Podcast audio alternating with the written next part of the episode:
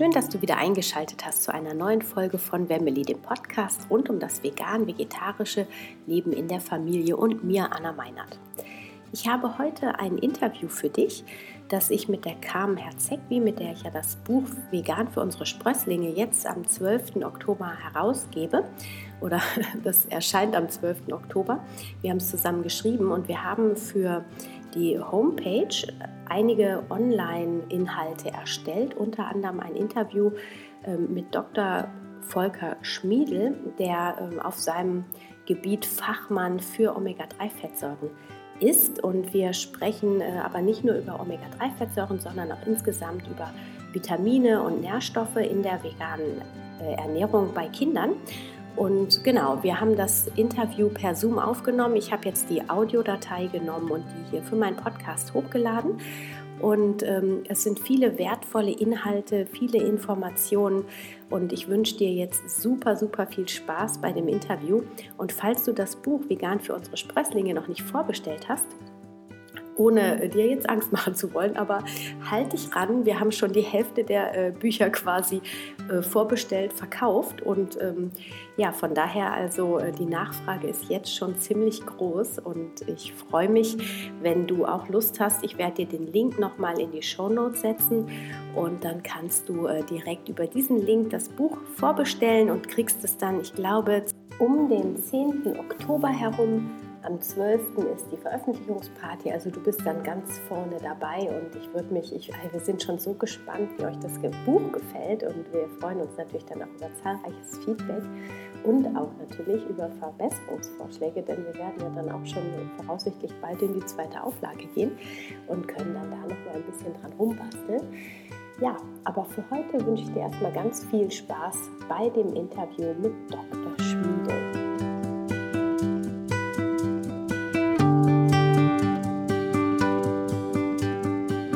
Ja, hallo alle zusammen. Wir freuen uns riesig, dass wir jetzt heute mit diesem Video das erste Video aufnehmen, das korrespondieren zu dem Buch Vegan für unsere Sprösslinge dann auch ähm, online erscheint, für alle gratis einzusehen. Und unser erster Interviewgast äh, kommt gleich zum wichtigsten Thema, nämlich zu den Nährstoffen und den wichtigen Supplementen. Das ist Dr. Volker Schmiedel, der Autor unter anderem von äh, diesen Fachbüchern, zum Beispiel von Omega-3 oder auch insgesamt zu den ganzen Nährstoffen. Und ich möchte aber jetzt einfach mal ganz kurz das Wort auch weitergeben an dich, Volker, dass du dich selber noch mal kurz vorstellst. Ja, hallo Karin. Mein Name ist Volker Schmiedel. Ich bin seit über 30 Jahren Arzt und seit über 20 Jahren auch Arzt äh, mit der zusätzlichen Naturheilverfahren. Also Ernährung und andere Naturverfahren haben mir immer sehr nahe gelegen. Ich war auch knapp 20 Jahre lang Chefarzt in einer naturerkundlichen Abteilung in einer Klinik für Ganzheitsmedizin in Deutschland. Und vor drei Jahren hat es mich dann nochmal in die Schweiz verschlagen, wo ich in einem ganzheitlichen Ambulanzzentrum, in der Paramed, in Bar, in der Zentralschweiz zwischen Luzern und Zürich arbeite, was mir auch sehr gut gefällt. Ich halte noch viele Vorträge zum Thema Ernährung, Ganzheitsmedizin und schreibe so ein paar Bücher. Ja, das wäre so das Wichtigste, glaube ich, erstmal über mich. Genau. Und ähm, du hast auch netterweise, sorry Anna, du wolltest gerade was sagen, ähm, netterweise auch unsere Nährstoffkapitel gelesen fürs Buch. Anna nickt, glaube ich, wollte ich auch gerade sagen. Genau, ja.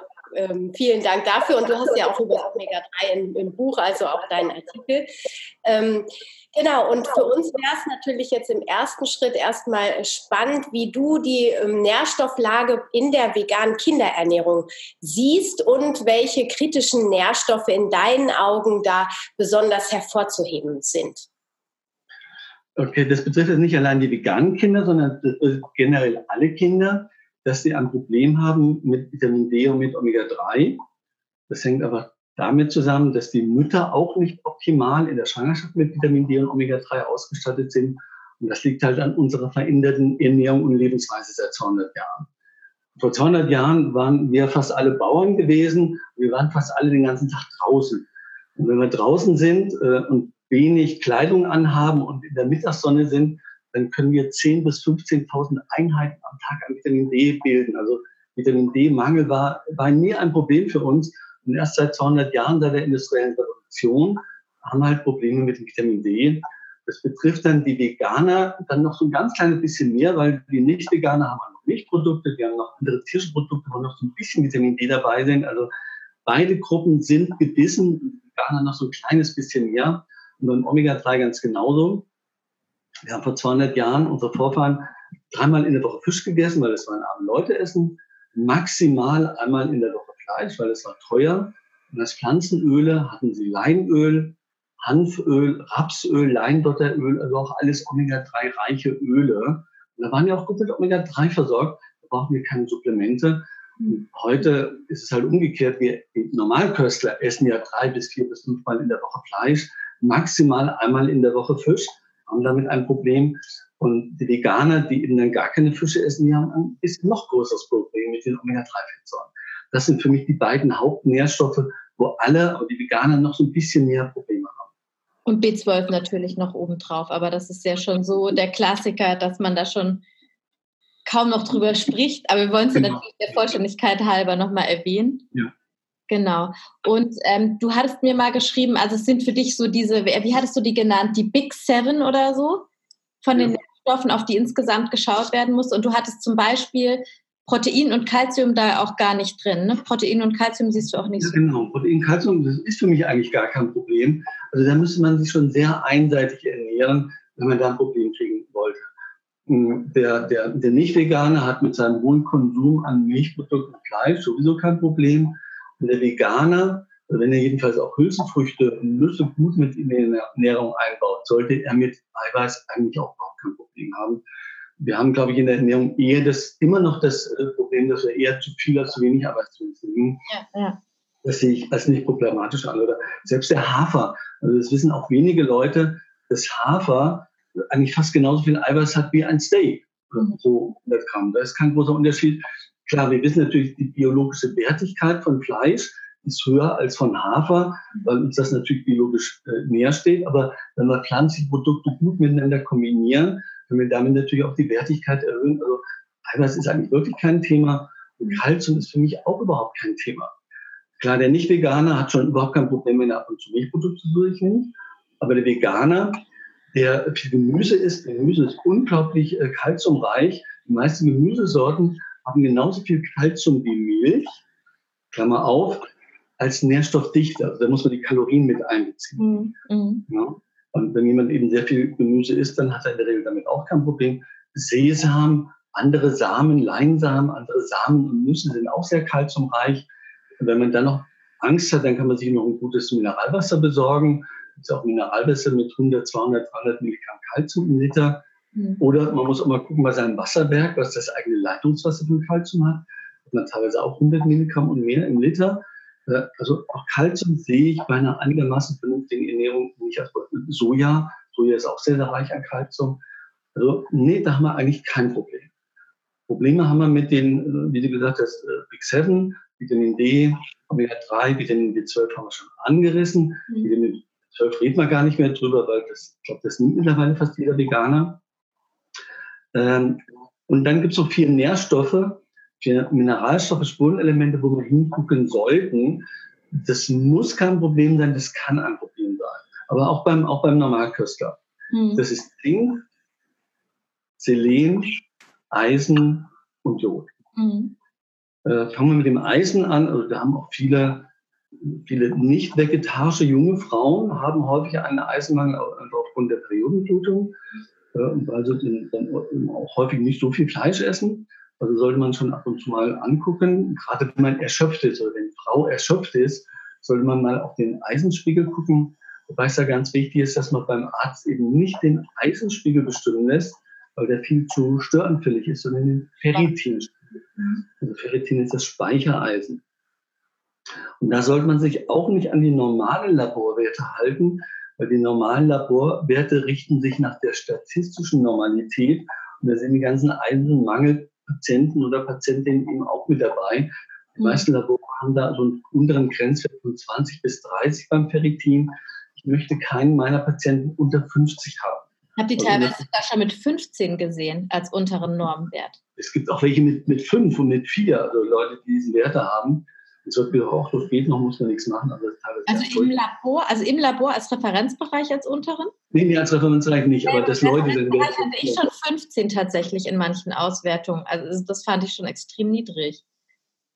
Also ich möchte also mindestens über 50 haben, über 75 wäre besser, über 100 wäre man richtig gut mit Eisen versorgt. Und wenn man das dann eben über die Nahrung nicht kriegen kann, dann äh, muss man gegebenenfalls auch noch Supplemente nehmen. Wobei, also ich habe wirklich, ich habe auch Veganer, die gute Eisenspiegel haben. Mhm. Die Eisenversorgung muss überhaupt nicht schlecht sein. Gemüse ist auch relativ eisenreich. Und wenn ich dann noch viel Vitamin C-haltige Lebensmittel zu mir nehme oder sogar noch Vitamin C ergänze, dann ist die Eisenaufnahme auch besser. Also Eisen kann, muss aber kein Problem sein. Man soll da einfach ab und zu hingucken. Mhm. Genau. Okay, das ist Eisen. Ja. Ja, das war jetzt genau das Eisen. Ähm, also in der Veggie-Studie vom Dr. Markus Keller, die ja jetzt gerade in der Veröffentlichung ist, da ist es auch, dass ähm, die veganen Kinder eigentlich mit Eisen recht gut versorgt sind. Der hat das auch bestätigt. Genau, der hat eher das Kalzium allerdings noch mal so ein bisschen, äh, zumindest bei dem, was er erhoben hat mit den Kindern, mit den Daten. Ähm, genau. und die Frage, wie hat er das Kalzium gemessen? Weil es gibt keine gute Messmethode für Kalzium. Nee, nur, die, also äh, nur aufgrund der Ernährungsprotokolle, also nur rechnerisch sozusagen. Ne? Das ist so, äh, der, das, äh, die Veggie äh, Diet Studie, die untersucht Kinder zwischen 1 und 3. Und äh, da ist finanziell einfach noch nicht so viel möglich. Da sind keine großen Sponsoren dahinter, die das finanzieren.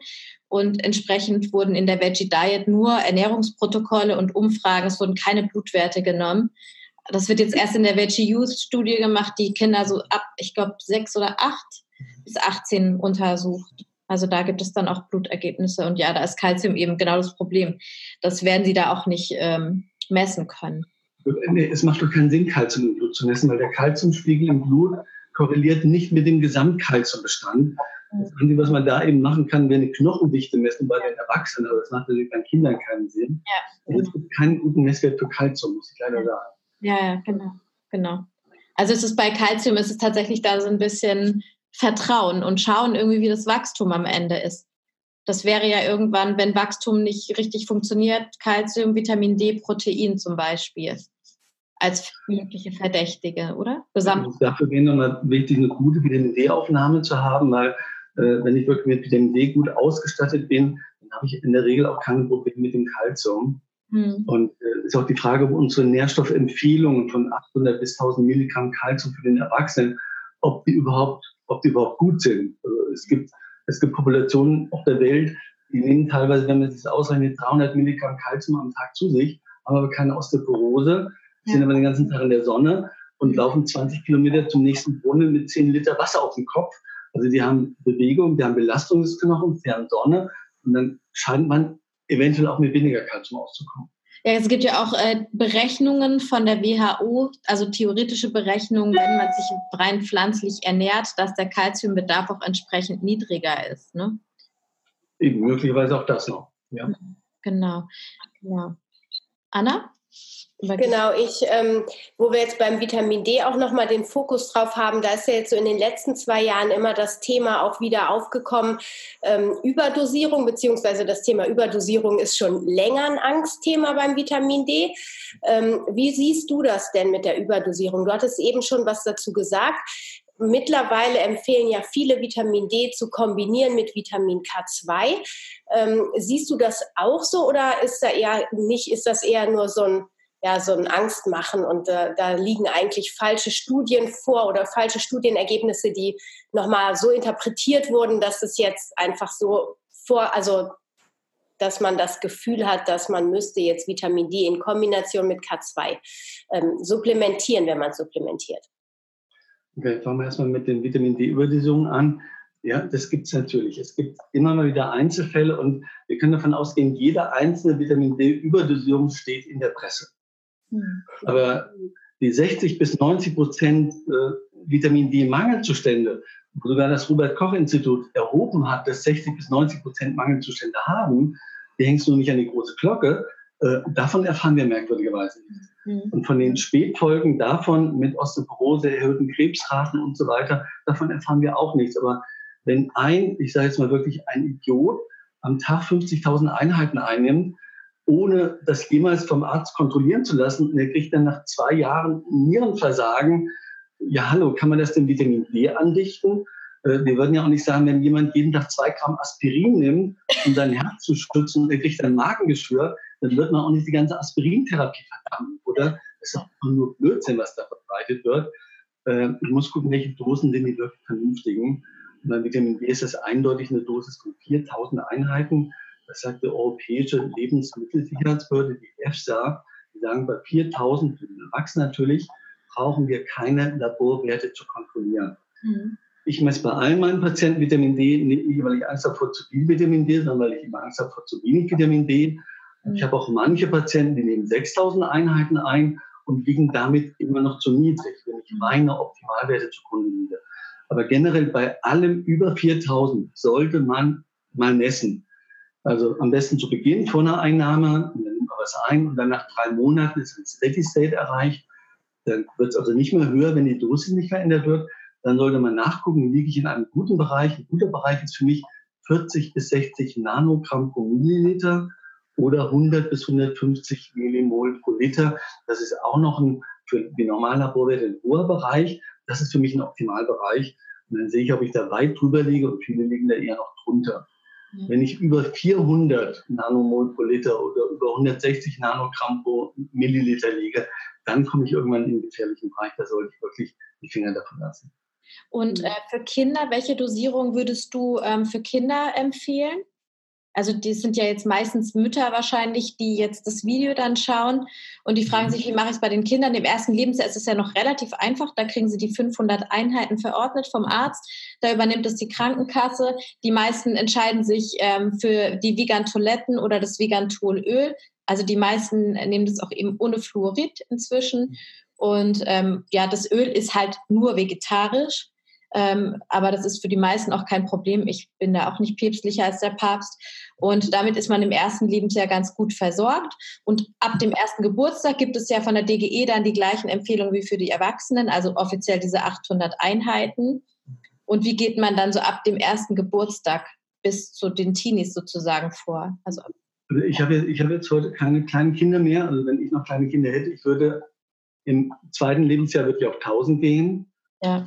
Und nach drei bis vier bis fünf Jahren würde ich auf 2000 gehen, ab acht, neun Jahren auf 3000 und ab zwölf Jahren können wir auch auf 4000 gehen. Mhm. Das wäre meine Empfehlung, damit wir auch die Erwachsenen Wert haben, aber eben dann die optimale, die, äh, die Werte, die äh, Vitamin D-Experten wie Professor Spitz oder Uwe Gröber oder auch Therapeuten wie ich für sinnvoll halten. Mhm. Diese Werte würde ich dann einhalten wollen und diese Dosen würde ich nehmen. Damit macht niemand etwas verkehrt. Wie gesagt, wenn man es nimmt und man muss sowieso mal zum Arzt, dann sollte man auch mal auf die Messung bestehen. Es gibt ja mittlerweile Warnungen von Gesellschaften, von Ärzten, es wird viel zu viel Vitamin D gemessen, das ist doch Blödsinn. Ja, die Kasse bezahlt es auch nicht, äh, aber die 20, 25 Euro würde ich dann mal in die Hand nehmen, dann weiß man genau, wo man steht und liegt man ideal oder nicht. Dafür ist es zu wichtig, ne? Genau. Ja, wer das alles nochmal nachlesen will, das steht natürlich im Buch drin. Wir haben da auch einen schriftlichen Interviewteil mit dir drin, da kann man das auch nochmal lesen. Anna? Und das heißt, ähm, also das Vitamin K ist dann quasi diese Relevanz wegen Angst aus Über, vor Überdosierung beim Vitamin D. Ähm, aus diesem Grund braucht man Vitamin K2 nicht zu nehmen. Braucht man es aus einem anderen Grund? Siehst du da eine, ähm, dass das nötig ist? Ja, also da können wir allein zwei Stunden drüber reden.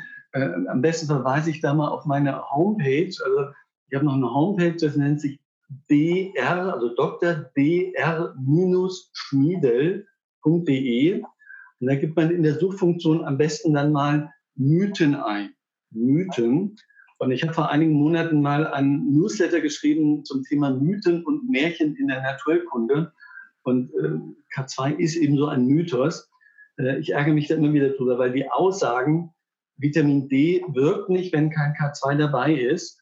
Und wenn man hohe Dosen Vitamin D nimmt, dann schützt uns K2 vor Überdosierung, ist einfach völliger Blödsinn. Das ist völliger Schwachsinn. Es sind beides wichtige Stoffe, es sind beide lebensnotwendige Vitamine, überhaupt keine Frage. Und sie haben synergistische Effekte am Knochen. Und es gibt wirklich, es gibt verdammt wenig Studien.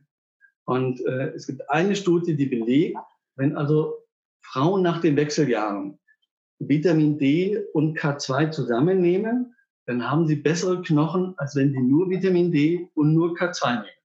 Also an diesem Knochen und belegt, das ist nur für die Wechseljahre und für die Frauen, macht es Sinn, Vitamin D und K2 dazu zu.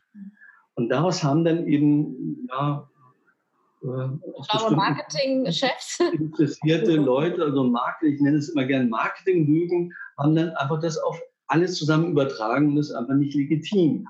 Ja. Ähm, viele sagen ja, es schützt die Herzkranzgefäße und wir verkalken dann auch nicht so leicht, weil das Vitamin, äh, nicht das das Kalzium geht dann eben in die Knochen, geht nicht in die Gefäße. Es könnte so sein, belastbare Belege gibt es dafür leider überhaupt nicht. Es gibt so ein paar Surrogatparameterstudien, also die belegen, unter K2 ist die Steifigkeit der Gefäße nicht so groß. Das ist so ein Indiz für Arteriosklerose, aber richtige harte Studien, dass wir weniger Herzinfarkte haben, weniger Schlaganfälle, die fehlen noch komplett. Es gibt eine Rotterdam-Studie, das ist eine uralte Ernährungsstudie. Da hat man aufgrund von Ernährungsfragen zurückgeschlossen, wie viel K2 jemand hat und hat das dann verglichen mit den Herzinfarktraten. Aber das ist ganz, ganz dünnes Eis. Das ist wenig belastbar. Also vielleicht gibt es irgendwann mal die Daten und ich empfehle in zehn Jahren vielleicht jeden K2 zu nehmen, damit er nicht zehn Jahre später einen Herzinfarkt kriegt. Aber im Moment empfehle ich das überhaupt nicht. Eine Ausnahme bei allen Osteoporose-Patienten, die Daten finde ich überzeugend. Bei allen Osteoporose-Patienten messe ich K2 und bei etwa jedem dritten Gefühl, aber von den Osteoporose-Patienten, jeder dritte hat zu niedrige Werte und den gebe ich dann auch K2. Dann macht es Sinn, bei allen anderen messe ich es nicht, bei allen anderen gebe ich es auch nicht. Beziehungsweise wenn einer sagt, K2 ist mir jetzt unglaublich wichtig, ich will jetzt auch mal ein paar Euro ausgeben, dann will das haben, ja, dann messen wir das K2 und dann sehen wir, ob es braucht. Und die meisten werden es nicht brauchen. Wir haben das K2 auch genau deshalb mit aufgenommen in die Blutuntersuchungsliste. Die hattest du ja auch gesehen. Äh, eben aus dem Grunde, dass man sich das einfach mal checkt und auch gegebenenfalls eben oder wahrscheinlich äh, einfach sparen kann. Und wir haben auch, also das, was deine Aussage auch aus diese äh, Links, die du mir geschickt hast, die du auch in deinem Artikel sind, haben wir auch nochmal nachgeprüft. Wir hatten ja auch den Professor Leitzmann dazu gefragt, der mit dem Markus mhm. Keller die Neuauflage jetzt gerade für sein Buch schreibt.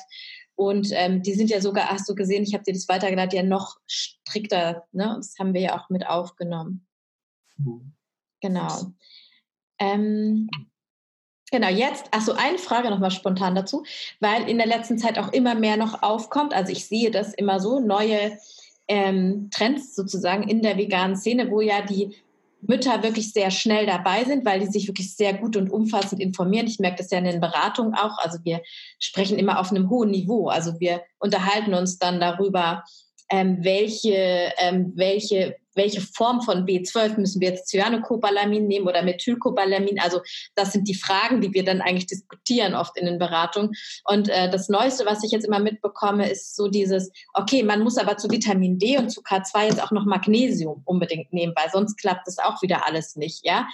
Und ähm, was ich eben immer nur dazu sage, ist ja natürlich, wir brauchen ja alle Nährstoffe im Körper. Logischerweise, wenn du das jetzt so fortführst, kannst du jetzt gleich alles supplementieren, wenn du der Meinung bist. Aber was, was sagst du denn dazu? Woher kommt es jetzt mit dem Magnesium? Wollen wir jetzt erst über B12 oder Magnesium reden? Nee, also die, die, die Kombination Vitamin D, K2 und Magnesium. In dieser Kombination ähm, taucht es eben immer öfter auf. Deshalb finde ich das jetzt nochmal spannend an der Stelle. Zu B12 kann ich auch noch was sagen, dann machen wir das später. Also bei Magnesium und Vitamin D ist die Verbindung sehr, sehr viel enger.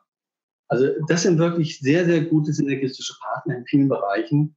Ähm, wir wissen, Vitamin D fördert nicht nur die Kalziumaufnahme, fördert auch die Magnesiumaufnahme. Mhm. Und Magnesium fördert die Umwandlung der Vorstufen von Vitamin D in das aktive Vitamin D. Mhm. Also die beiden ergänzen sich wirklich ganz, ganz hervorragend.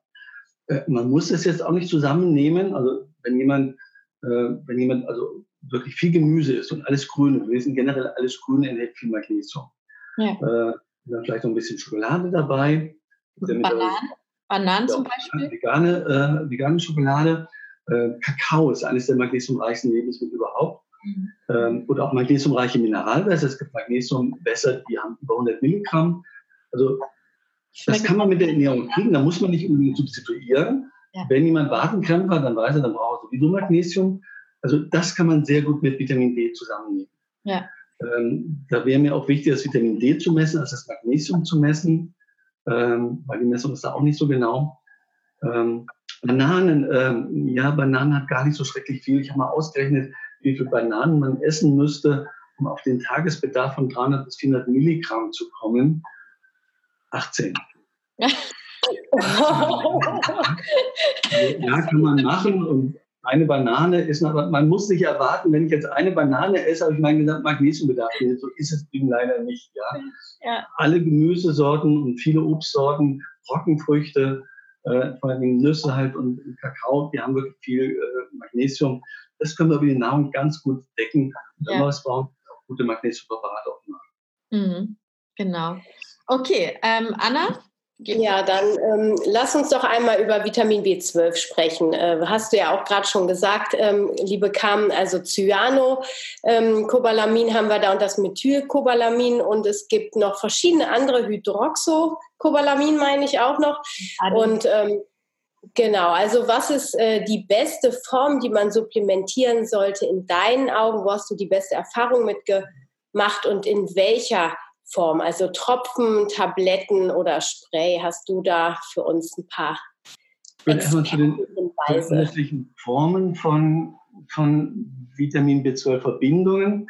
Da sagen natürlich einige Hersteller, die eben eine bestimmte Form haben, dass natürlich ihre Form die absolut beste ist, die wird am besten resorbiert und eingebaut, ja klar.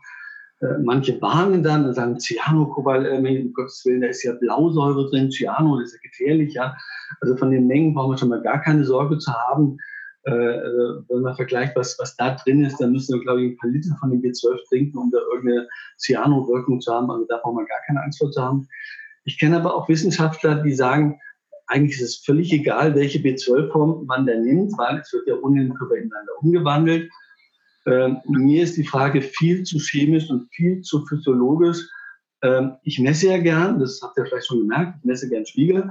Ich messe dann den B12-Spiegel und ich messe eben, ja, eben nicht den normalen B12-Spiegel, sondern ich messe den Holo-TC-Spiegel.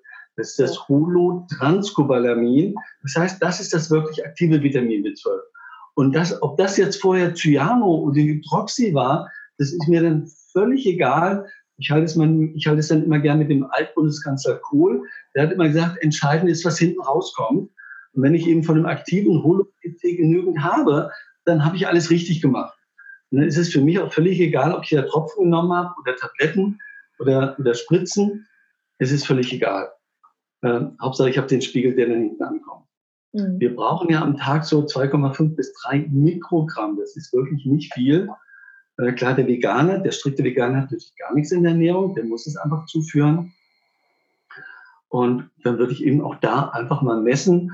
Und ähm, einige sagen, der Spiegel beim hm, Holo-TC soll über 35 sein. Ich selber sage, über 50 sind wir auf jeden Fall sicher. Mhm. Und wenn wir da über 50 sicher, äh, über 50 haben, dann haben wir alles richtig gemacht. Da brauchen wir uns keine Sorgen zu machen. Mhm. Ich habe dann auch viele, die lassen sich dann alle drei Monate eine Spritze geben. Ich habe auch Patienten, die, die nehmen jeden Tag ein Milligramm ein. Mhm. Ein Milligramm, das ist Jahresdosis. Ja, ein Milligramm sind 1000 Mikrogramm. Drei Mikrogramm pro Jahr, das ist Jahresdosis. Die haben natürlich auch exzessiv hohe Spiegel. Und ja, Zug sollten die Spiegel auch gar nicht sein. Also es gibt jetzt neue Hinweise von Studien, dass wirklich Überdosierung von Vitamin B12 vielleicht doch zu Krebs führen. Hm. Also äh, wenn also jemand ganz viel Vitamin B12 nimmt, dann sollte er auch mal wissen, dass, äh, dass er nicht zu hoch kommt. Genau. Also über 100 beim Holotrans würde ich auch nicht so gern kommen wollen. Hm. Ja, nun können wir ja bei den Kindern nicht äh, so oft ein Blutbild machen, ne, weil sonst haben viele Eltern auch immer wieder die Sorge, dass da eine Phobie gegen Spritzen oder so ähm, sich entwickeln könnte. Und von daher, und das Methylcobalamin ist ja, soweit ich weiß, ähm, die Form, die auch eher gespeichert werden kann vom Körper, sodass wenn ich dann, sage ich mal, einmal im, äh, in der Woche 1000 äh, Mikrogramm zu mir nehme, sodass das der Körper sich dann einteilen kann. Und beim Cyano sagt man ja, dass es eher ähm, wieder ausgeschieden wird. Also können wir da vielleicht doch für die veganen Eltern noch mal so ein bisschen differenzieren und dann eine, so eine Empfehlung geben, weil, äh, weil wir einfach da nicht so oft den Spiegel messen wollen. Also einmal im Jahr, ne? Ja. Quasi. Dann würde ich schon am ehesten versuchen, ein niedrig dosiertes Präparat zu nehmen. Vielleicht ein Tropfenpräparat, wo dann wirklich drei oder fünf Mikrogramm drin sind, was dann aber täglich oder jeden zweiten Tag genommen wird. Äh, und dann haben wir dieselbe Dosis, die Nicht-Veganer in der Namen normalerweise haben. Das soll dann eigentlich keinen Mangel auftreten. Mhm. Ja, Wenn nicht eine besondere Aufnahmebestörung besteht, ja, gibt es natürlich auch mal, aber das ist sehr extrem selten. Dann brauchen wir natürlich höhere Dosen, aber das normale darmgesunde Kind ohne Aufnahmestörung von B12 äh, kommt eben mit der geringen Dosis ohne weiteres aus. Das soll eigentlich nicht passieren. Und da brauchen wir auch keine ähm, darauf zu achten, dass wir das irgendwie separat nehmen, so wie beim Zink. Zink ist ja unglaublich empfindlich, was andere Nährstoffkombinationen dann angeht, aber beim B12, das ist eigentlich relativ unkompliziert. Ne? Ähm, Habe ich noch nichts von gehört. Ja. Ja, dann lass uns doch gleich mal zum Zink übergehen, nochmal da ein bisschen eintauchen, weil ich auch immer wieder erlebe, dass Zink wirklich äh, ein wichtiger Nährstoff ist und dass ja auch, wenn da ein Mangel entstanden ist, wirklich ziemlich viel im Ungleichgewicht ist. Und ähm, erstmal, wie können wir uns zinkreich ernähren in deinen Augen und wie, ähm, wenn wir dann im Mangel sind, wie ähm, können wir dann da gesund wieder herauskommen? Okay, also ich sage immer dann, mein Patient, eine Auster am Tag reicht völlig aus. Okay, das Auster funktioniert für uns leider nicht. Das funktioniert für mich auch nicht. Ich mag Austern auch nicht. Ja? Nur das wäre immer ein sehr zinkreiches Lebensmittel. Ähm, ähm, wir wissen, Hafer, Hafer hat wirklich ziemlich viel Zink. Weizenkeim hat auch viel Zink. Also wir haben schon einige äh, Nahrungsmittelquellen, wo wir das ganz gut aufnehmen können. Ähm, problematisch wird, wenn eben viele Infekte da sind. Ähm, klar, ein Kind hat, hat, hat auch mal Infekte, das ist ganz normal, aber wenn Kinder infekt gehäuft sind, dann würde man schon doch auch mal den Zinkspiegel messen wollen. Ähm, und ja, mit der, mit der Blutmessung und Vene, das ist immer problematisch. Ähm, es wird in den nächsten Jahren besser werden mit der Labormessung. Das kann ich jetzt schon mal so ein bisschen vorhersagen. Es gibt mittlerweile viele Blutteste, da muss man nicht in die Vene gehen, es reicht ein Blutstropfen aus dem Finger oder aus der Ferse aus. Und das kann man auch mal kleinen Kindern zumuten, dass man die man mit so einer kleinen Nadel in die Ferse sticht und dann man Tropfen Blut nimmt. Das ist dann nicht mehr so belastend. Und es wird im Moment auch daran gearbeitet von Laboren, dass solche Blutwerte auch über die Haut gemessen werden können. Also da wird in den nächsten Jahren revolutionäre Änderungen geben. Also die Messungen werden sehr viel einfacher gehen. Das nehmen wir jetzt so ein bisschen als Zukunftsmusik. Ähm, aber wenn wir den Verdacht haben, dass eben Kinder äh, Zinkmangel haben, dann sollte man es auch mal messen und dann sollte man es entsprechend auch substituieren. Es gibt mittlerweile viele leckere Präparate, auch für Kinder, mit Geschmacksstoffen angereichert. Und da sollten Kinder vielleicht so 5 Milligramm am Tag dann nehmen, Erwachsene 15 Milligramm am Tag, bei einem starken Mangel Erwachsene auch mal 30 Milligramm am Tag. Beim Zink ist allerdings eines ganz, ganz, ganz wichtig. Zink darf niemals mit Essen genommen werden. Mhm. Zink sollte immer streng, streng nüchtern genommen werden. Genauso wie das Eisen übrigens auch. Eisen ist da auch extrem wichtig.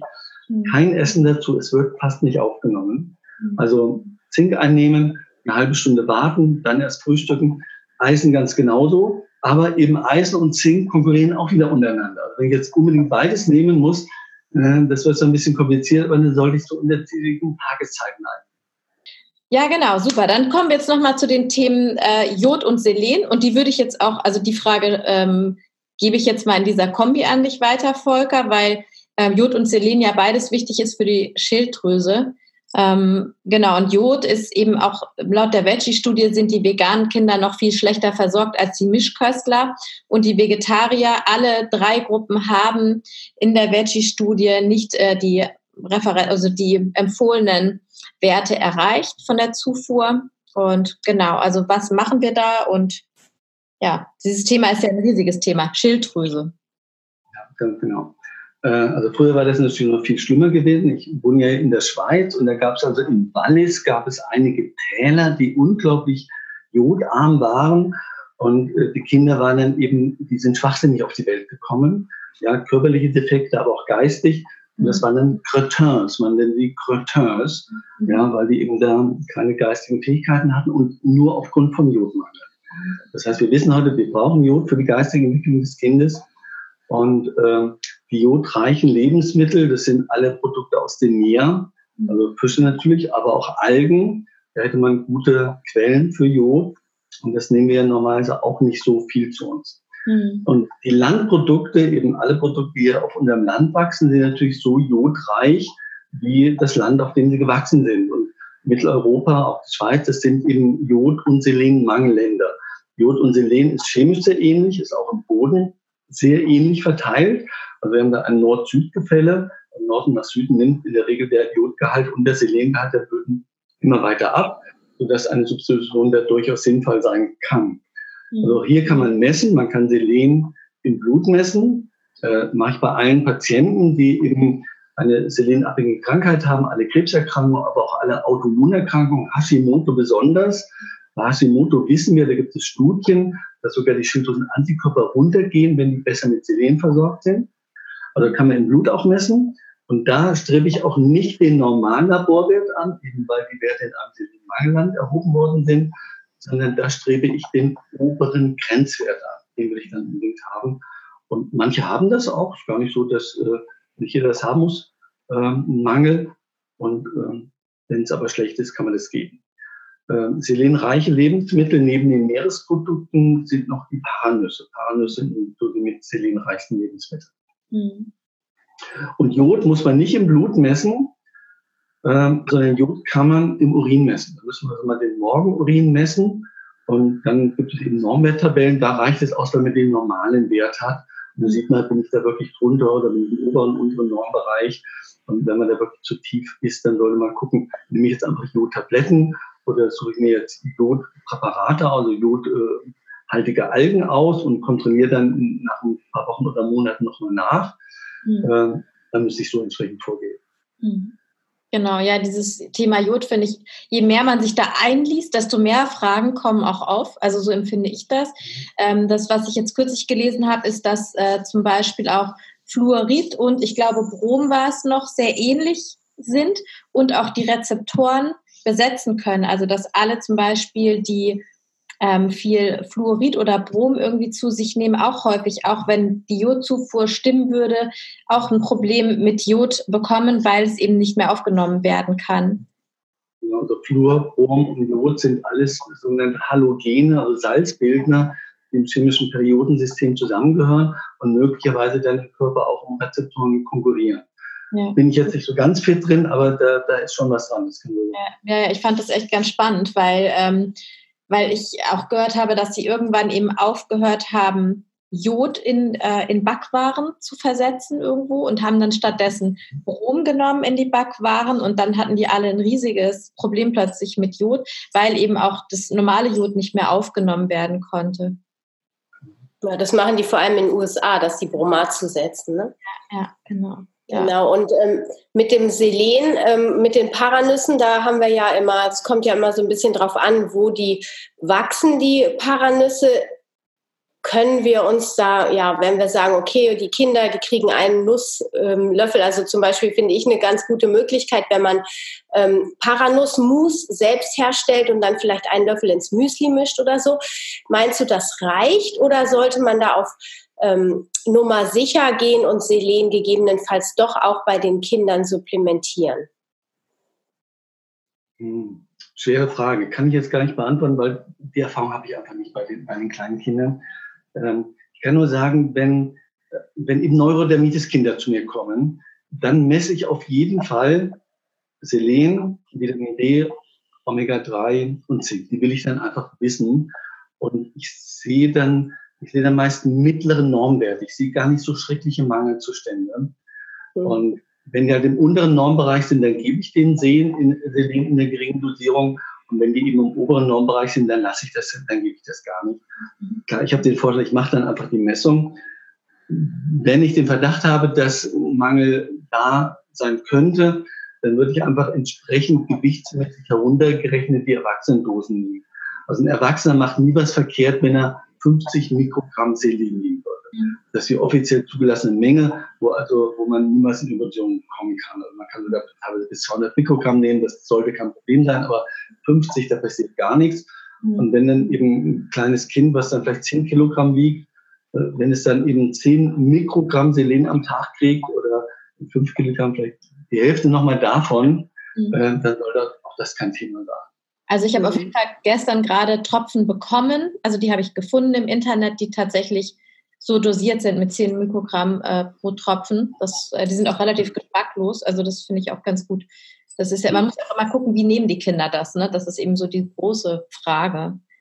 Genau. Ist, was ist das, du, was das für eine Selenverbindung ist? Ein Selenit oder ein Selenomid? Glaube ich, ja. Müsste ich sonst gleich, also wenn wir fertig sind, gehe ich nochmal gucken. Weil Selenit wäre nochmal ganz wichtig. Selenit darf man niemals zusammen mit Vitamin C nehmen. Mhm. Da müssen immer mindestens zwei Stunden Pause dazwischen sein, sonst wird es gar nicht aufgenommen. Oh. Schreibe ich mir direkt nochmal auf. Und mit einem Tropfen mit 10 Mikrogramm Selenit würde man auch beim, würde man beim Kind auch nie was verkehrt machen. Also was ich ja, bevor wir jetzt äh, zum Omega-3 gleich nochmal äh, einsteigen, finde ich ja, dass selbst als Fachfrau immer wieder kompliziert zu gucken, was kann ich wie nehmen und ähm, dass ich nicht überdosiere oder muss ich es regelmäßig im Auge behalten. Hast du, also würdest du das eher alles vorsichtshalber supplementieren, gerade bei den veganen Kindern, dass du sagst, okay, wir machen hier so ein Präparat oder so. Ich meine, das ist, ich muss Selen supplementieren, Jod supplementieren oder darauf achten, dann Vitamin B12, dann Omega-3-Fettsäuren. Also es ist so eine lange Liste. Da kann ich mir vorstellen, dass viele meiner Klienten sagen, ey, wo, wo soll ich, da brauche ich einen Fachmann für, ähm, ne, um das überhaupt bewerkstelligen zu können. Gibt es da irgendwie einen Tipp von dir, dass man sich das nochmal so ein bisschen rein entspannen kann und sagt, okay, hier das und das funktioniert gut. Es muss nicht so kompliziert sein. Also ich weiß, dass einige Hersteller dabei sind, sich Gedanken darüber zu machen, eben solche Kombinationspräparate zu entwickeln. Mhm. Wo man sagen, da haben wir für den Veganer eine Grundversorgung. Wenn er das nimmt, kommt er auf jeden Fall nicht in den starken Mangel. Mhm. Also mit Vitamin D und Omega-3, das wäre da nicht dabei in einer ausreichenden Dosierung. Aber die anderen Sachen, also ist man dabei gibt es vielleicht in ein, zwei Jahren gibt es vielleicht mal solche Präparate. Mhm. Und ansonsten kann ich da keine, keine Patentregeln geben. Ähm, weil der eine braucht es vielleicht, der andere braucht es nicht. Das hängt so ein bisschen auch von dem Sicherheitsbedürfnis dann der Eltern ab mhm. und sagen, okay, lieber gebe ich ein bisschen zu viel, ich bräuchte es vielleicht nicht, aber in den Dosen schadet es mir und dem Kind auf jeden Fall nicht. Oder jemand sagt, nee, ich will so wenig wie möglich geben äh, und ich will es wirklich nur geben, wenn ich es irgendwie unbedingt brauche oder wenn ich einen Mangel nachgewiesen habe. Hm. Das hängt so ein bisschen von der eigenen Persönlichkeit ab. Da, da kann ich jetzt wirklich kein Patentrezept geben. Hm. Ja. Wenn jemand sagt, ja, ich will, dass die Kinder wirklich alles haben, dann sollte er wirklich alle diese Stoffe in der von euch im Buch empfohlenen Dosierung geben. Macht man nichts verkehrt damit. Äh, und wenn jemand eher zurückhaltend ist, dann sollte er mindestens mit 12 und Vitamin D und Omega-3. Das sind also die drei, drei ganz großen, die sollen auf jeden Fall gegeben werden. Genau, und eben auch dieses Testen ist ganz wichtig. Wir haben ja bei den Kindern, aber äh, das ist eben nicht dein Fachgebiet jetzt, das ist jetzt quasi eher unser Fachgebiet. Ähm, bei den Kindern haben wir aber eben immer dieses Problem sehr häufig, dass die eben nicht alles essen, was die Mütter sich dann mühevoll ähm, ausdenken, zubereiten und auf den Tisch stellen. Es sind ja dann also gerade diese Lebensphasen, die wir dann haben, so ab anderthalb, wo das dann losgeht, bis fünf, bis man denen auch ein bisschen mehr erklären kann, ist häufig sehr, sehr schwierig. Da werden dann die Vollkornnudeln, ne? Ohne Soße gegessen und deshalb ist mir immer ein Anliegen, dass zumindest immer alles mit Vollkorn gemacht wird und bei Anna ja genauso. Wir haben ja hier unsere Mühlen stehen und mahlen auch das Mehl immer frisch und so. Genau, aber das ist eben so ein Riesenthema, ne? das, äh, wo wir dann eben auch immer dran sind, diese, dieses, wie setzt man es in der Praxis dann eben um? Und wann muss man supplementieren? Aber dann lass uns doch mal ähm, auf das Thema Omega-3 kommen, weil das ist ja dein Fachgebiet. Du hast ein ganzes Buch drüber geschrieben. Ist auch, ich halte es mal besser, besser in die Kamera. Wir werden es auch nochmal drunter empfehlen. Wir haben es, glaube ich, sowieso bei den Leseempfehlungen, bei den Literaturtipps im Buch auch drin. Ähm, genau, und das Buch hast du ja geschrieben. Es ist zwar ein fachliches Buch, aber das ist so geschrieben, dass das der Endverbraucher auch gut verstehen kann. Es ist für den Endverbraucher geschrieben. Ähm, zu allen Aussagen, die ich mache zu Krankheiten, ist immer dann auch so eine kleine Ziffer dahinter. Das ist so eine wissenschaftliche Studie. Die ist dann nicht im Buch drin, kann man aber auf meiner Homepage nachlesen, wer dann noch ein bisschen nachbauen will, also auf den etwas mehr wissenschaftlich orientierten. Aber man muss es nicht. Es ist mir einfach wichtig, dass ich da keine Aussagen irgendwo aus den Fingern sauge. Leider ist das auch im Ernährungsbereich, wird einfach so viel behauptet. Wir haben es vorhin gesehen bei Vitamin D und K2. Jemand behauptet irgendwas und das Interessante, gerade die Fakes, die verbreiten sich in Windeseile, jeder glaubt das. Mhm. Und wahre Informationen, äh, die sind wirklich dann manchmal sehr schwer, um das Volk zu bringen. Mhm. Genau. Ähm, und genau, jetzt äh, bei Omega-3 ist es ja so, dass äh, die Veganer das ganz häufig wissen oder in der Regel wissen, die Omega-3 muss ich darauf achten. Ähm, sie nehmen dann in der Regel Leinsamen und ähm, Leinöl und äh, viele denken, damit sind sie ausreichend versorgt. Es ja. geht jetzt so los, dass diese marinen Fettsäuren ein äh, bisschen mehr Bekanntheit bekommen, aber meistens verstehen sie noch nicht, warum, also wo der Unterschied jetzt überhaupt liegt und vielleicht, also wir haben es ja im Buch auch gut erklärt, aber vielleicht magst du das auch nochmal mit deinen Worten erklären. Also das, die Alpha-Linolensäure ist die Omega-3-Fettsäure aus dem Leinöl und das ist eigentlich eine Fettsäure, die ist Energie, das wird verbrannt. Daraus gewinnt der Körper Energie. Er baut es nicht in die Strukturen ein. Was wir brauchen für die Strukturen ist das EPA, die Eicosapentaensäure. Und, und ganz wichtig für das Gehirn, DHA, die Docosahexaensäure. Äh, das ist ja die Fettsäure, die sogar von den gynäkologischen Gesellschaften offiziell empfohlen wird, dass jede Schwangere sollte mindestens 200 Milligramm DHA am Tag haben. Äh, wird von den Gynäkologen oft nicht den Frauen so nahegebracht, leider. Aber das ist mittlerweile durch, das braucht das kindliche Nervensystem. So, und dann wird immer wieder behauptet, ja, die Alpha-Linolensäure aus dem Leinöl, aus dem Chiasamen oder aus dem Rapsöl kann doch umgewandelt werden in EPA und DHA. Das ist prinzipiell auch richtig, praktisch aber falsch. Ähm, ich beobachte es immer wieder und ich mache, ich mache sehr viele dieser Fettsäureanalysen, wo 26 verschiedene Fettsäuren gemessen werden, Voreinnahme, Nacheinnahme unter Leinöl, unter Fischöl, unter Algenöl. Also ich kann immer vorher und nachher gut miteinander vergleichen und sehe, was wo ankommt. Und ich habe mittlerweile etwa 1000 Analysen gemacht, also wirklich ziemlich viel. Und da sehe ich immer wieder, wenn Leute also viel Leinöl nehmen, das kann zwei Esslöffel am Tag sein, dann finde ich natürlich die Alpha-Linolensäure im Blut sehr hoch. Aber wenn die kein Fisch essen oder andere EPA-Quellen nehmen, ist EPA trotzdem grottenschlecht. Also es wird so gut wie nicht umgewandelt. Und es gab vor einiger Zeit sogar mal eine Studie, die fand ich sehr spannend. Da hat man also Versuchspersonen ähm, acht Esslöffel Leinöl am Tag gegeben. Also ich weiß nicht, durch welche Ethikkommission die das durchgekriegt haben, die, Leute dazu gebracht haben, acht Esslöffel Leinöl, also da muss ja mal schlecht werden, ja. Die haben das geschafft und dann haben die gemessen und haben gesehen, ja, EPA ist tatsächlich etwas besser geworden, aber wirklich minimal. Also in, in meine optimalen Bereiche, die ich haben möchte, um Menschen vor Herzinfarkt, Krebs, Demenz, Depression zu schützen, sind die selbst mit den acht Esslöffeln nicht gekommen. Das heißt, mit ein bis zwei Esslöffeln kann ich so gut wie gar nichts erreichen. Mhm. Ich bin überhaupt kein Gegner von Leinöl, ganz im Gegenteil. Also allen meinen Patienten, denen ich Omega aus den verschiedensten Gründen geben möchte, sage ich immer, nein, bleibt bei euren Esslöffel Leinöl, nehmt den weiter, das ist gut.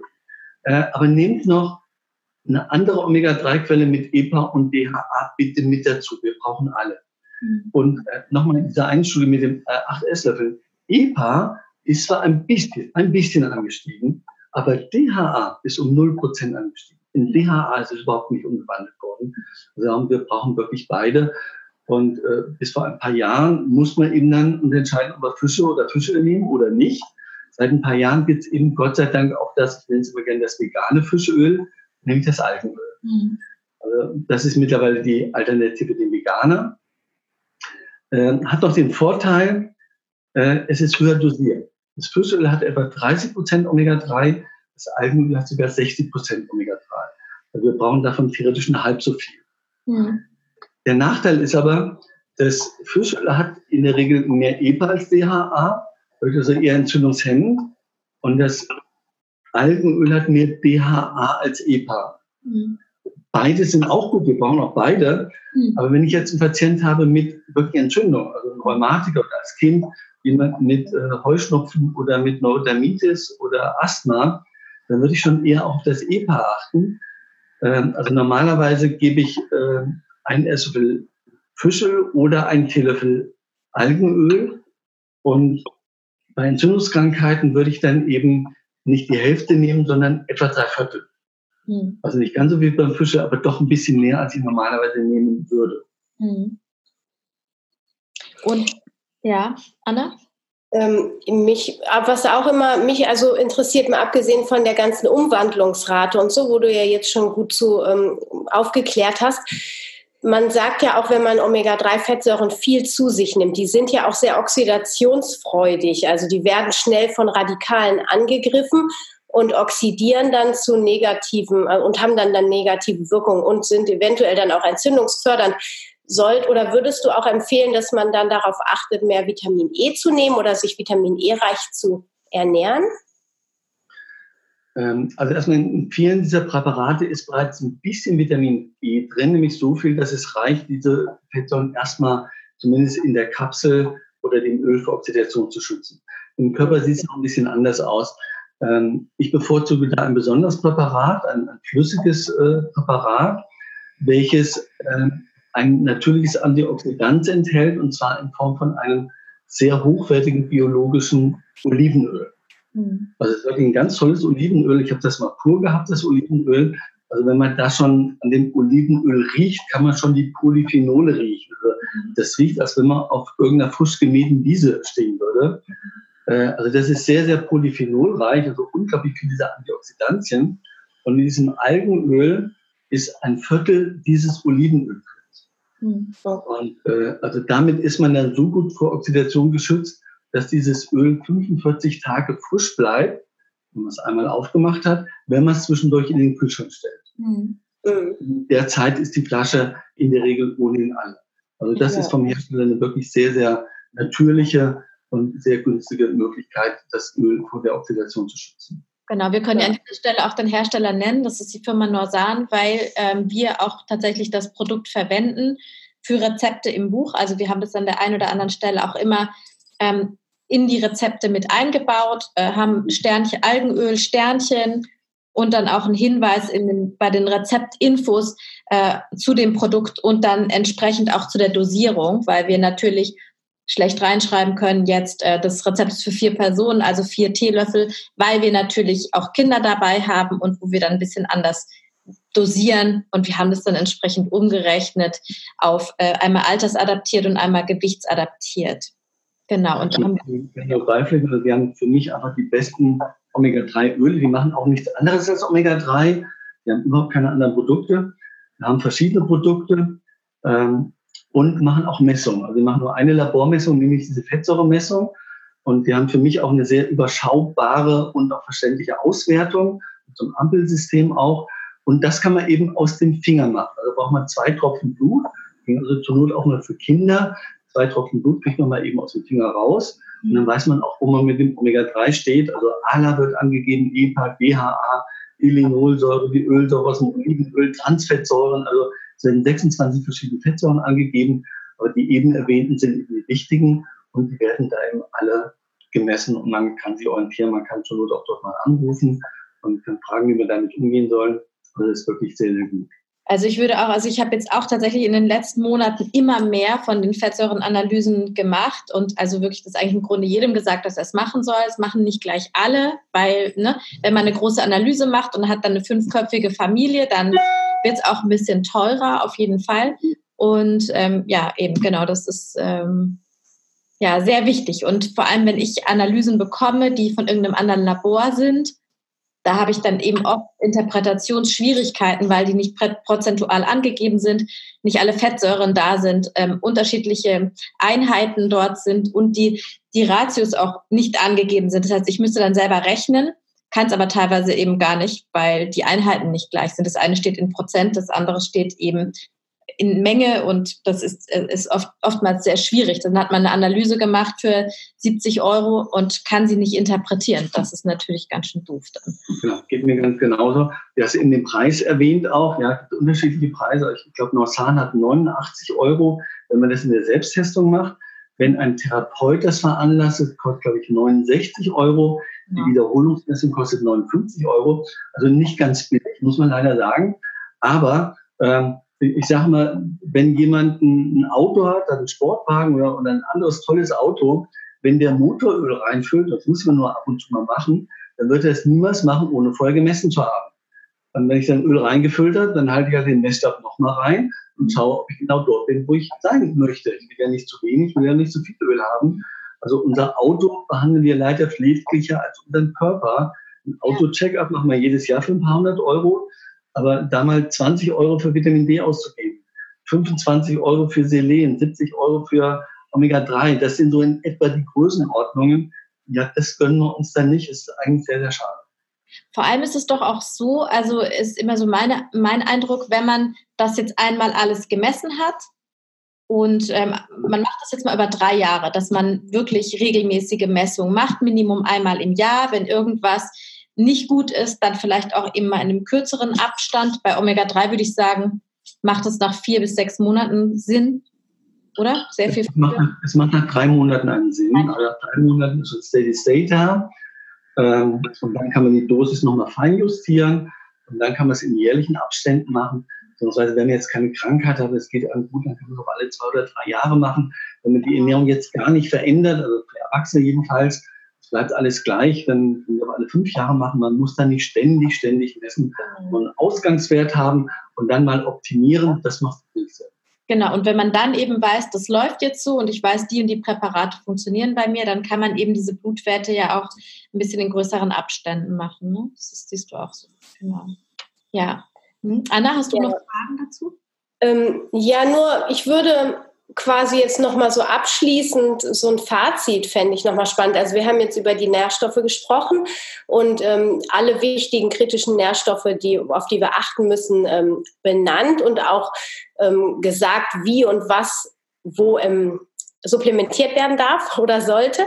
Und ähm, jetzt ist doch gestern gerade wieder so eine Nachricht äh, durch die Medien gegangen. Wir hatten das eben schon beim ähm, Vitamin D mit den Überdosierungen. Jetzt ist es ähnlich. Ne? Vegane Kinder, oh Gott, da ist jetzt schon wieder äh, eine schwedische Familie aufgefallen, wo das Kind einfach total mangelernährt war. Und das wird natürlich in der Presse immer breit getreten.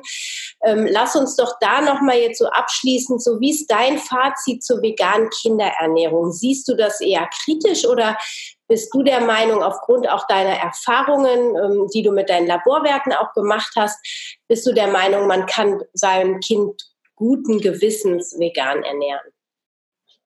Also wenn Eltern das so machen, wie du es eben gerade dargestellt hast, also wirklich radikal und dogmatisch und nicht nach links und rechts schauen, dann halte ich das nicht nur für problematisch, sondern einfach für gefährlich. Ja. ja. Wir können unsere Kinder doch nicht da in die Unterernährung treiben. Und ich denke, wir haben es ja auch gesehen, wenn die Kinder nicht weiter wachsen, äh, wenn die nicht schwerer werden, wenn diese perzentilen Kurven abflachen, also spätestens dann muss man noch aufpassen. Oder wenn man sieht, das Kind kriegt Hautausschläge, es ist immer häufiger krank, erkältet. Also spätestens dann müssen noch alle Alarmglocken schellen und dann muss ich was tun. Mhm. Äh, ist ja keineswegs so, dass jeder jetzt bei jedem seiner veganen Kinder alle drei Monate eine Blutuntersuchung machen muss. Ja? Mhm. Das wäre das andere Extrem, das wollen wir so auch nicht haben. Ähm, ich sage mal, die vegane Ernährung ist eine absolute Mangelernährung und hochgefährlich, wenn man nicht auf diese Nährstoffe achtet. Wenn man das aber tut und die hochproblematischen Nährstoffe B12, Vitamin D, Omega-3 substituiert und die anderen vier, die wir erwähnt haben, vielleicht auch mal misst und substituiert, wenn man sie braucht, dann glaube ich, dass die vegane Ernährung die gesündeste der Welt sein könnte. Also so weit geht die Spanne meines, meiner Meinung nach. Mhm. Und Dogmatismus ist in der Schulmedizin genauso schlimm wie in der Naturkunde. Und Ernährungsdogmatismus ist immer ganz furchtbar schlimm. Das ist so meine generelle Haltung dazu. Ja. Genau, also wir haben ja auch diese, diese Kinder, ähm, die, da, die da jetzt betroffen waren, also jetzt erst in Australien und jetzt drei Wochen später quasi die Meldung aus, aus Schweden. Da haben wir ja tatsächlich ähm, Fälle, ähm, wo Eltern wirklich ja überhaupt nicht eben auf voll, da sprechen wir nicht von vollwertig pflanzlicher Ernährung, sondern tatsächlich von Lichtnahrung. Das war jetzt dieser Fall in Schweden. Also stillen Obst, Gemüse, Reis war die Ernährung plus Lichtnahrung. Ähm, und in, in äh, Australien weiß man eben gar nicht so genau, was da passiert ist. Ähm, da habe ich auch vermutet, wenn ein Kind mit 19 Monaten nur 5 Kilo wiegt, das wahrscheinlich nicht mal gestillt wurde. Ähm, weil normalerweise äh, kann man auch durch das Stillen, wenn man ausreichend stillt und noch Milch hat, also da wären die auch schon schwerer. Ne? Und äh, das ist eben halt eben genau dieses Problem, weil es ist dann immer äh, das, die vegane Ernährung, aber es geht, es ist im Grunde genommen nicht die vegane Ernährung, sondern es ist eine komplette Fehlernährung, von der wir dann sprechen in diesen Fällen. Äh, es ist tatsächlich, das sind Eltern, die nicht verantwortungsbewusst sind und nicht rechtzeitig zum Arzt gehen und das Kind vorstellen, weil äh, man merkt ja nicht erst äh, nach anderthalb Jahren, dass das Kind irgendwie nicht wächst. Das merkt man ja vorher, wenn das so dünn ist. Und ähm, ja, und es wird auch immer gerne dann immer noch im Satz beigefügt, die Eltern haben übrigens auch nicht geimpft. Also es wird dann auch gleichzeitig immer so dieses Bild vermittelt, es war in dem Artikel gestern auch, alle Veganer sind auch Impfgegner, was überhaupt gar nicht stimmt. Also weil ich kenne die vegane Szene jetzt wirklich gut. Ich habe tagtäglich mit veganen Eltern zu tun und dieses Thema Impfung ist, glaube ich, genau wie im Rest der Bevölkerung eben heiß diskutiert und die einen gehen impfen, setzen sich ganz stark dafür ein, dass alle impfen gehen und klären da ganz viel drüber auf und die anderen klären eben darüber auf, was Impfungen vielleicht problematisch sind und sagen, ich mache es nicht und manche sagen, ich mache es halt anders, als die STIKO empfiehlt und mache eben Teile davon. Und das finde ich eben auch immer schwierig, dass im Moment tatsächlich ja so viel irgendwie damit gespielt wird irgendwie in der Presse, ne? Und dass Veganer immer in einer Schublade landen, nämlich Veganer sind Impfgegner, Veganer sind ähm, nicht verantwortungsbewusst. Dabei erleben wir das ja im Alltag komplett anders. Also das ist aber natürlich so, dass die Menschen, die sich jetzt ohnehin schon sehr viel informieren, dass die natürlich auch zur Beratung gehen. Und die Leute, denen es egal ist, die würden ja auch nicht auf die Idee kommen, sich bei uns beraten zu lassen. So, aber deshalb ist es ein bisschen verfälscht. Aber wenn, dann sind die sehr gut informiert. Also das sehen wir bei den Gemischköstern ja auch. Da gibt es auch welche, die sich sehr verantwortungsvoll und bewusst ernähren und andere, die den letzten Mist in sich hineinfressen. Das gibt es ja überall. Mhm. Das Problem der Presse, der Medien generell ist halt, dass sie gern schwarz-weiß sehen, weil Schwarz-weiß-Nachrichten lassen sich gut verkaufen und mhm. Grautöne und Zwischentöne sind eben nicht so Langweilig. Ja. ja. Was würdest du denn sagen, wenn zum Beispiel, ich, das habe ich nämlich auch immer wieder, also A, habe ich manchmal Eltern, die sagen, ich will das Kind nicht pieksen lassen, das haben wir ja gerade schon aufgegriffen. Also das ist einfach ähm, sicherer, mal zu gucken, als irgendwann zu sagen, boah, jetzt ist es aber echt auffällig und dann wird es schon schwer, also gerade B12 oder so, alles, was äh, die Nerven betrifft. Es gibt aber manchmal auch Ärzte, die sich weigern, Blutuntersuchungen bei Kindern zu machen. Ähm, ganz aus unterschiedlichen Gründen. Also manchmal haben die Eltern das Problem, dass sie das Thema vegane Ernährung nicht ansprechen können. Also da gibt es sofort eine Blockade und ähm, dann gibt es nur die Aussage, das mache ich nicht. Also ich möchte das nicht, irgendwie, dass sie ihr Kind vegan ernähren, das geht nicht, das ist ungesund und entsprechend unterstütze ich sie auch nicht in ihrem Wunsch. Nach einer Blutuntersuchung, was natürlich blöd ist. Ähm, und manchmal sind es aber auch Ärzte, die ähm, ja, also so ganzheitlich arbeiten, dass sie sagen, okay, ich verlasse mich auf meine ähm, Diagnostik, auf meine Erfahrung. Ich sehe hier ein sehr gesundes Kind und ich sehe hier keine Veranlassung. Ähm, da sage ich immer, okay, wenn du so einen Arzt hast, der so entsprechend geschult ist und eben auch nicht nur aufgrund von Laborwerten ähm, sich das Kind anschaut, dann finde ich das okay. Aber alles andere, wenn eben Ärzte sich weigern, weil sie einfach vegane Ernährung blöd finden, wie kann man damit umgehen? Also wie können Eltern damit umgehen? Hast du dann Idee, Arzt wechseln, direkt zum Labor? Ich habe mir gerade angefangen, einen passenden Arzt zu suchen. Man muss ja zu seinem Arzt Vertrauen haben und ich muss dem Arzt ja auch sagen können, wie ich mich ernähre, welche Nährstoffpräparate ich einnehme und was ich sonst genau. mache. Wenn ich, wenn ich mich das nicht traue, dann habe ich ja schon kein Vertrauensverhältnis. Ja. Das ist ja schon nicht die gesunde Basis. Ja, ja genau. Ich denke, es, man findet schon solche Ärzte, die nicht äh, generell vegane Ernährung ablehnen und dann die einen begleiten können und sagen, ja, okay, in Ihrem Fall, dann messen wir halt mal die Werte. Ich sehe, Sie sind nicht unverantwortlich, sondern sie wollen eben Mangelzustände aufdecken, wenn sie da sind und dann natürlich dann auch beseitigen. Das ist eigentlich genau das, was wir wollen. Genau. Ja, Schäden verhüten. Genau. Ich, und man, man könnte es nur im Einzelfall entscheiden. Also ich habe nicht ganz viele, aber ich habe immer doch einige einjährige Neurodermitis-Kinder. Da habe ich dann auch immer die Frage, messe ich bei denen jetzt oder messe ich bei denen nicht? Und äh, ich mache es dann meistens so, dass ich sage, okay, wir geben jetzt mal die Dosen, die ich für richtig halte. Und dann gucken wir mal, wie es in drei Monaten ausschaut. Und wenn die Eltern dann sagen, das kommt glücklicherweise nicht so selten wo die sagen, hey, die Haut ist total abgeheilt, wir machen jetzt so weiter, dann muss ich nicht messen. Mhm. Und wenn die sagen, ah, das ist so 50 Prozent besser geworden, aber da fehlt doch immer noch was, dann sage ich, okay, jetzt ist das Kind anderthalb und paar Tropfen Blut können es ja doch mal hergeben. Mhm. Also immer vom Einzelfall abhängig machen. Wir müssen immer individuell und ganzheitlich entscheiden, dann sind wir eigentlich immer auf der richtigen Seite. Genau, aber was du gesagt hast, finde ich eben auch wichtig. Also es ist das, was ich den Eltern sage, wenn sie mich fragen, ob sie das dem Arzt sagen sollen. Ich sage, es ist doch wichtig, dass ihr einen Arzt findet, über kurz oder lang, am besten über kurz, äh, zu dem ihr ein Vertrauensverhältnis habt, wo ihr auch sagen könnt, so wie offen seid, wir ernähren uns vegan und der Arzt aber nicht irgendwie diesen Schwächenzoom anstellt, okay, vegan muss ja an der Ernährung liegen, wenn ja irgendwas ist, muss ja an dieser veganen Ernährung, weil auch Veganer können krank werden, auch wenn sie gut versorgt sind mit Nährstoffen. Es gibt ja nun mal auch andere Gründe dafür.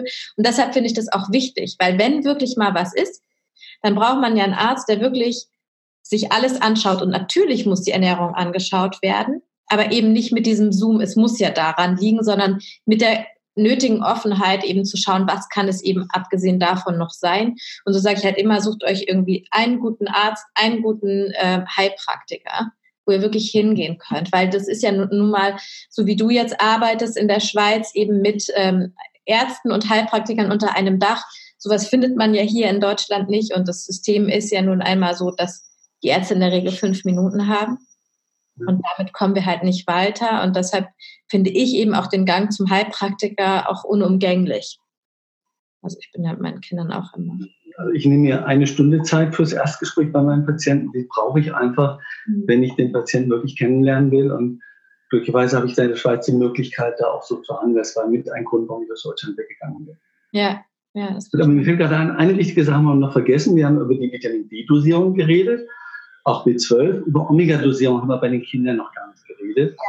Ja. Ähm, wenn wir also sagen, ein Teelöffel Algenöl ist die normale Dosis, wenn wir keine Messung gemacht haben, die normale, wohlvernünftige Dosis für einen Erwachsenen.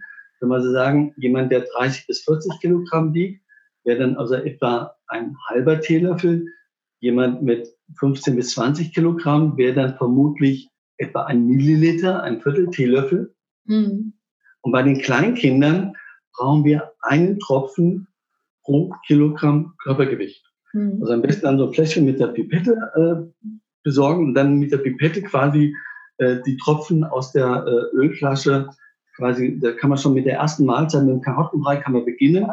Tröpfchenweise oder 5 Kilogramm, 10 Tropfen, 10 Kilogramm, 20 Tropfen, kann man dann eben äh, das Omega-3 in Form von veganen Algenöl dann schon so reintun. Das wäre für die meisten schon eine gute Dosis. Wenn Kind Neurodermitis hat, würde ich sogar die doppelte Dosis nehmen. Mhm. Mhm. Ja. ja. sehr gut. Und vielleicht noch mal ein, ein Wort ähm, zu, der, zu der Alge. Das sind ja in den meisten Produkten, es ist ja die gleiche Alge, diese Schizochytrium, die Norsan auch verwendet. Es gibt aber auch immer mehr Produkte auf dem Markt, die mit anderen Algen gemacht sind, wo der EPA-Wert einfach nicht ausreichend ist. Also da ist häufig sehr viel DHA drin und nur ganz, ganz wenig EPA. Da muss man auf jeden Fall drauf achten. Also da ist noch weniger EPA drin? Ja, ganz wenig. Okay, ja. okay. den habe ich noch gar nicht. Verschwindet. Also ähm, beim glaube ich... Form jetzt bisher gesehen. Also, ah, ja. mhm. also dann wäre natürlich ein Öl, was so zumindest annähernd gleich ist. Und beim Norsan ist es etwa so 1 zu 2, ein EPA zu 2 DHA. Mhm. Das natürlich dann... Das, ja, ja richtig, genau, genau. Genau, vielleicht ähm, magst du noch mal, du hast jetzt, wir haben schon immer wieder das, ähm, diese entzündlichen oder das, die Entzündungserkrankungen erwähnt jetzt irgendwie bei dem EPA, EPA, EPA. Magst du das noch mal ganz kurz erläutern, warum das so ist und welche Rolle Omega-6 da spielt?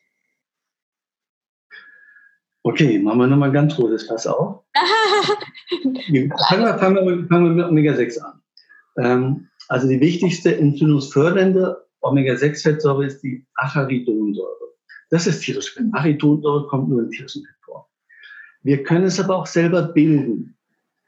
Die Linolsäure, die ja in vielen Pflanzenölen enthalten ist, Hauptbestandteil von Sonnenblumenöl, Distelöl, äh, Maiskeimöl, Sojaöl, da ist der größte Bestandteil Linolsäure, Omega-6-Fettsäure.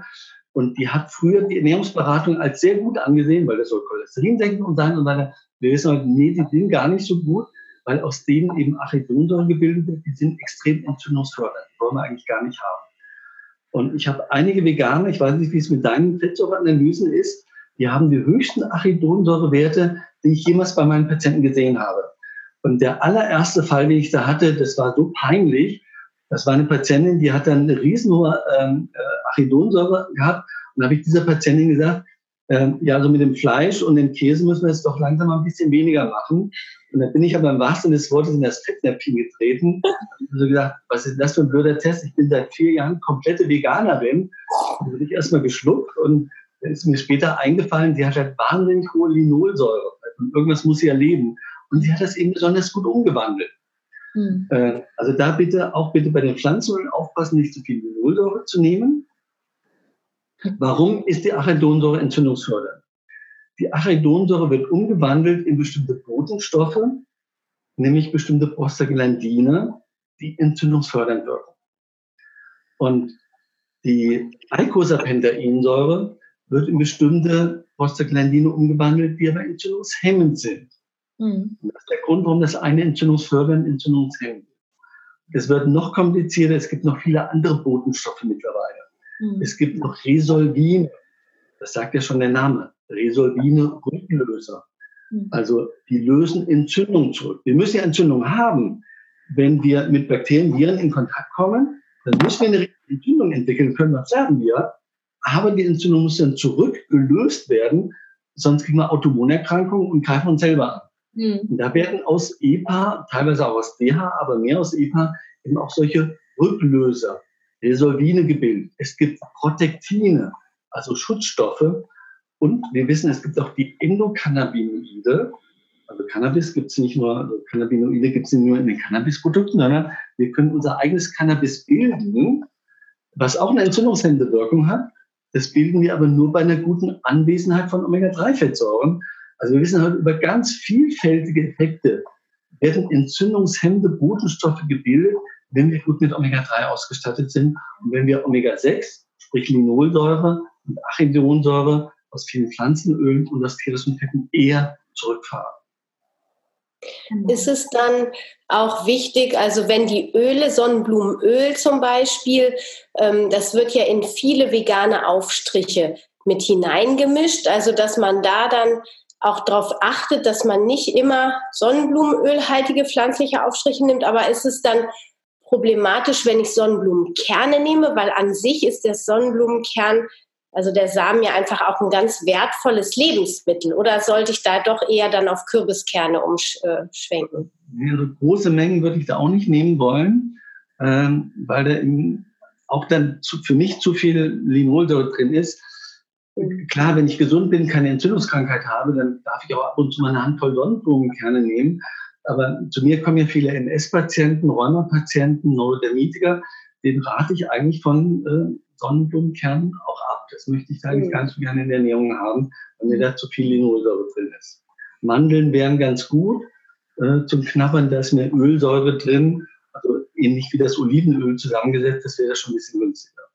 Mhm habe ich noch eine Frage. Und zwar habe ich die schon ganz vielen Kollegen gestellt, auch Anna schon und Nico Rittenau.